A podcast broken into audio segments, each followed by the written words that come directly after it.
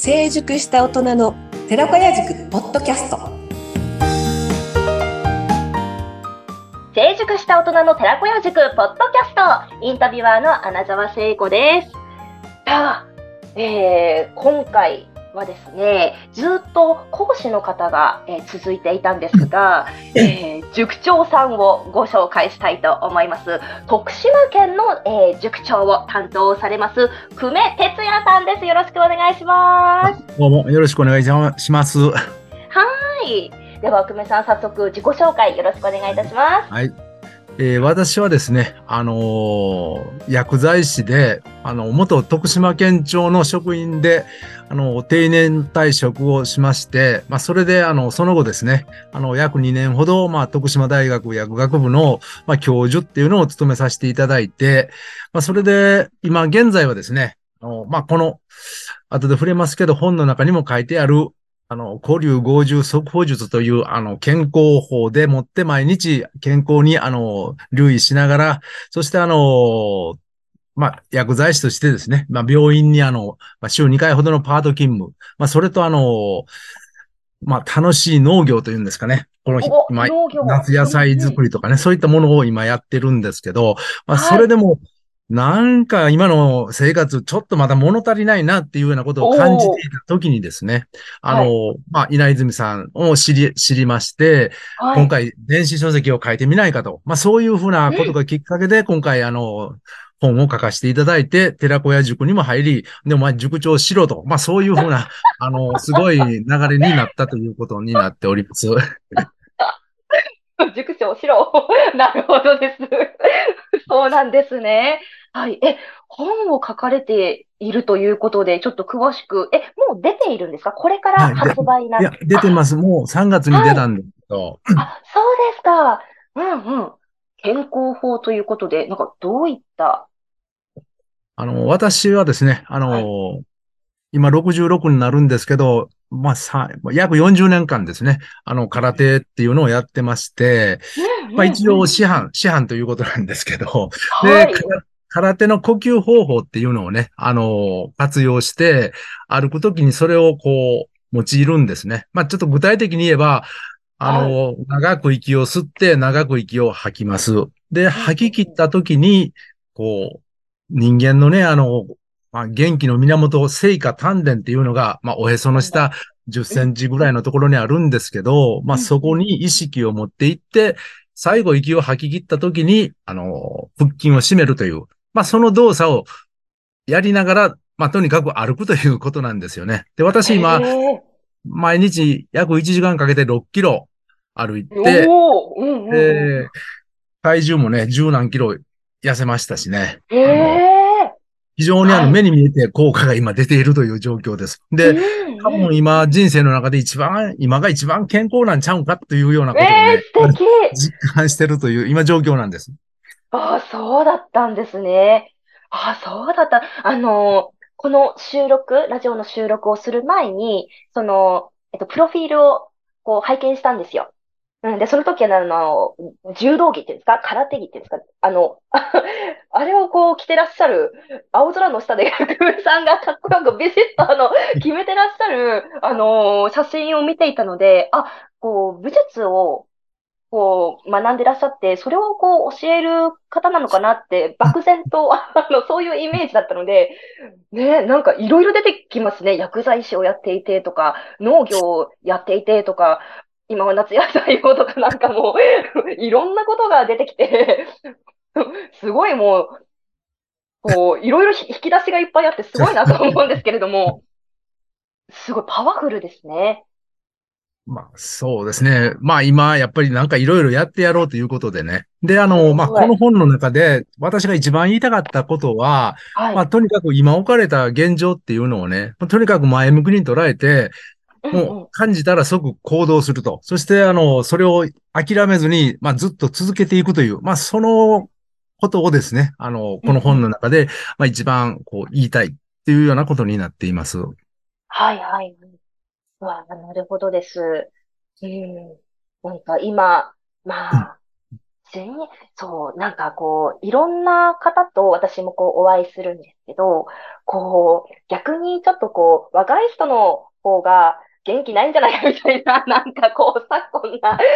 こう、気がしますけれども、うんうん。で、あのーやっぱこうシニア世代と言われている方の方がもう、もうすごくパワフルで、みたいな、こっちがこう、学ばなきゃいけないというか、その姿勢を見て、ものすごくエネルギーをこう、もらっているんですね。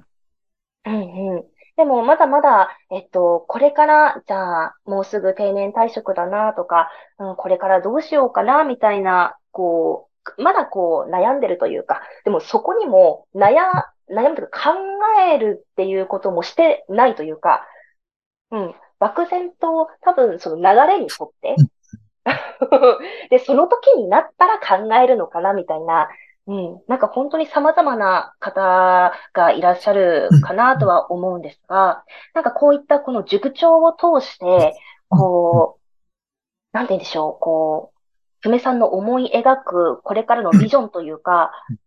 うん、なんか何を自分が一番こう、伝えていきたいというか、使命というか、はい。今ですね、今あの、今おっしゃったように、まあ退職して何をやったらええんだろうって、あの、私あの、健康であればね、あの、はい、暇を持て余すのが一番あの、一番苦痛やと思うんです。それで、なるほど。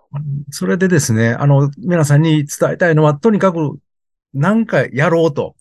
とにかく、あの、行動に移すと。で、そうすればね、なんかすご、すぐそれであの、道が開けてきて、私はちょっとあの、例え悪いかもわからんけど、あの、人生の蜘蛛の巣っていう言葉をちょっと今私使ってるんですけど、例えばあの、蜘蛛の巣？っていうのは、あの、雲が巣を大きく張れば張るほど、向こうから飛んでくる、あの、獲物をね、あの、